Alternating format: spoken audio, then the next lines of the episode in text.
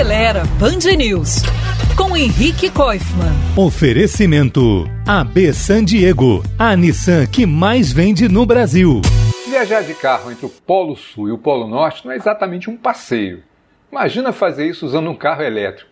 Pois é, essa é a proposta do inglês Chris Ramsey, que em março do ano que vem pretende sair do Ártico e chegar à Antártica, percorrendo uns 27 mil quilômetros. O modelo que ele escolheu é o Nissan Ariya e-Force, um SUV médio grande com tração nas quatro rodas, que vai ser modificado especialmente para viagem. Na Europa, ele custa hoje o equivalente a uns 320 mil reais e tem autonomia para rodar até 420 quilômetros.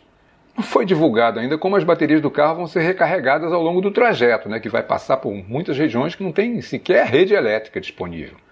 E tem temperaturas que vão de 30 graus abaixo de zero até 30, mais de 30 acima baterias extras, gerador, bom, deve usar alguma coisa assim.